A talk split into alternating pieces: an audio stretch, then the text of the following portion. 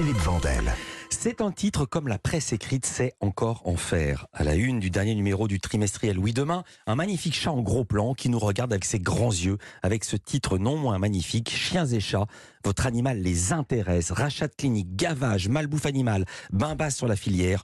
Jusqu'où iront les géants de la croquette? C'est ça le titre. la revue Oui Demain, autoproclamée la revue pour changer d'époque, a été fondée en 2012. Et comme souvent en pareil cas, on donnait pas cher de sa peau. Dix ans plus tard, Oui Demain est toujours là. Son patron éditeur, c'est le journaliste François Siegel. C'est également l'un des co-auteurs de cet article. Raison de plus de l'inviter dans Culture Média. Bonjour François Siegel. Bonjour Philippe Vandel. Donc vous êtes le cofondateur de Oui Demain avec votre frère Jean-Dominique. Tout d'abord, comment vous présenteriez Oui Demain Pour qui ne connaît pas ce trimestriel, c'est une revue, c'est un magazine. Quand vous l'aviez lancé, vous dit que c'était un MacBook, moitié magazine, moitié livre, donc book, un peu comme la revue 21. Euh, c'est quoi Oui Demain? Bah, C'est un magazine, euh, oui, c'est plus un magazine qu'un livre, c'est une revue euh, trimestrielle. Et puis globalement, bah, nous sommes, je dirais, des chercheurs impénitents, je dirais, de dire, nouveautés environnementales, sociales, etc., qui vont.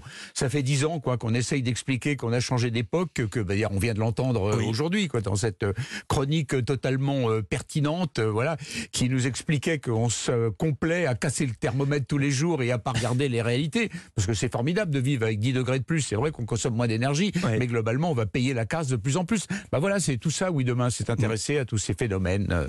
On consomme moins d'énergie, sauf pour les frigos. Alors, cette enquête sur les animaux de compagnie, de quel constat êtes-vous parti? On n'attendait pas ça dans votre journal, c'est aussi ça qui m'a vraiment intéressé.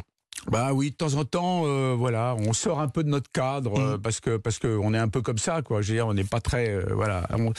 Et puis, je sais pas, moi, je suis parti de de d'expériences que j'ai pu avoir ou en famille ou à titre personnel quand quand j'avais des chiens, et je m'aperçois qu'à chaque fois que je fréquente des amis qui ont des chats et des chiens, je m'aperçois que en fait la croquette est devenue l'aliment, le seul et unique aliment aliment de cet animal, je dirais carnivore, qui est devenu presque herbivore en mangeant des croquettes.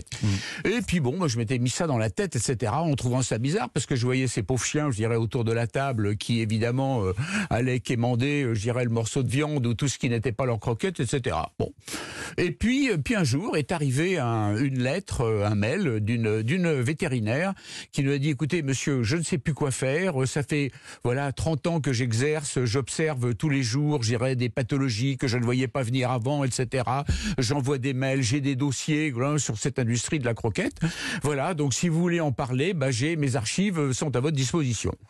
Et puis, bah, avec euh, Gérard Leclerc, euh, co-auteur de cette enquête, on s'est dit, bah oui, c'est intéressant. On a appelé cette, on a appelé cette dame, et puis, bah, on a commencé effectivement notre enquête pour euh, voilà plonger dans cet univers de ce qu'on appelle la pet food. Chiffre extraordinaire. Euh, euh, les Français, alors je donne les chiffres que j'ai pris dans votre enquête.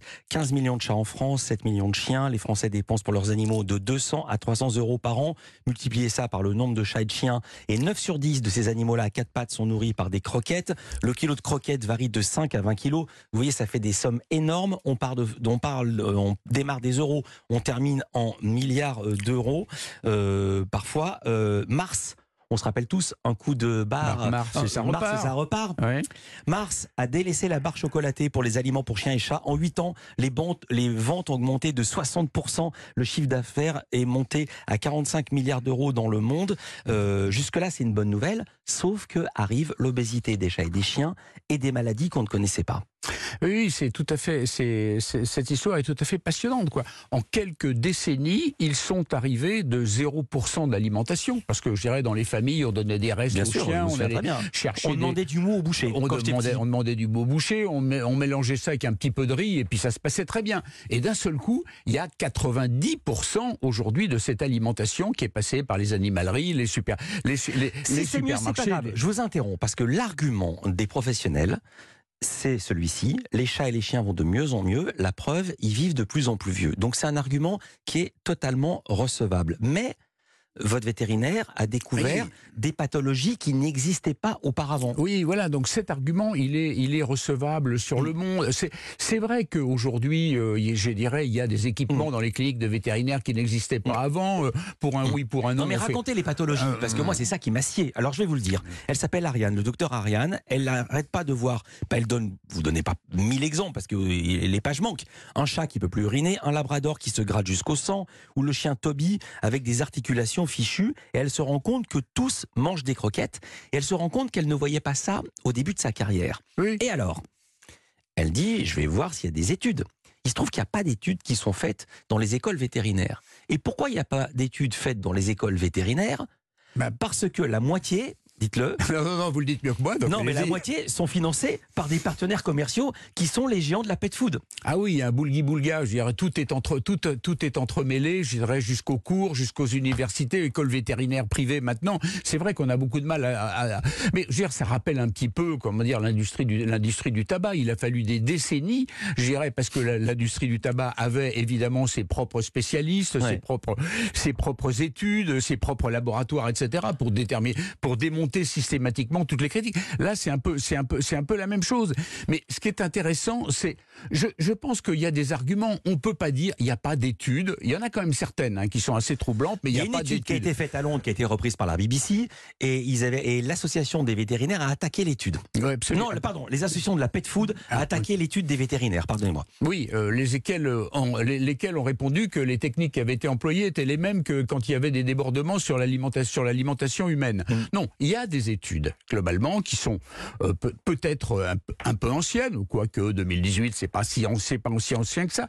Mais ce qui est intéressant, c'est ce qui est indiscutable, c'est la main basse sur un secteur et que globalement sur l'alimentation, il y a bien sûr des choses à dire sur l'alimentation. Les animaux vivent plus vieux, ils sont mieux soignés, ils sont mieux traités. Euh, sauf que globalement, ce que dit euh, le docteur Ariane, par exemple, c'est que ces pathologies, ils les voient arriver plus jeunes. Donc je pense que ces vétérinaires indépendants, qui n'ont pas des moyens, je dirais globalement, d'enquête, eux, ils sont honnêtes. Ils n'ont pas de lobby à défendre. Mmh. Et vous racontez aussi que maintenant, ce sont des marques de pet food qui achètent de plus en plus de cliniques et que les cliniques vétérinaires, dans ces cliniques, la vente des aliments représente 30 du chiffre d'affaires. Euh, juste un mot parce qu'on est émission média. Je dois dire c'est une très bonne enquête. Je reviens à ce titre. Jusqu'où iront les gens de la croquette? Est-ce que c'est pas un peu survendeur? Non, Ou est-ce que c'est pas ce qu'il faut faire comme non, titre? Non, pas du tout parce que c'est le non, mais les gens de la croquette, on a l'impression que c'est Daesh ou Poutine sur l'Ukraine. Non, c'est un capitalisme qu'est-ce qui se passerait, je dirais, dans l'alimentation humaine s'il n'y avait pas de limite? La malbouffe aurait triomphé. Vrai. La croquette, c'est de la malbouffe. La malbouffe, c'est des aliments transformés, super transformés. il y a pas. Donc, qu'est-ce qu'ils vont faire Ces gens-là, c'est dans le monde entier. Je vous interromps, je vous interromps parce que je veux dire un mot de Oui Demain. Il ne nous reste plus qu'une minute. Euh, oui Demain marche bien. Vous avez tenu 10 ans. Le prix du papier a augmenté. Dans le prochain numéro, il y aura quoi?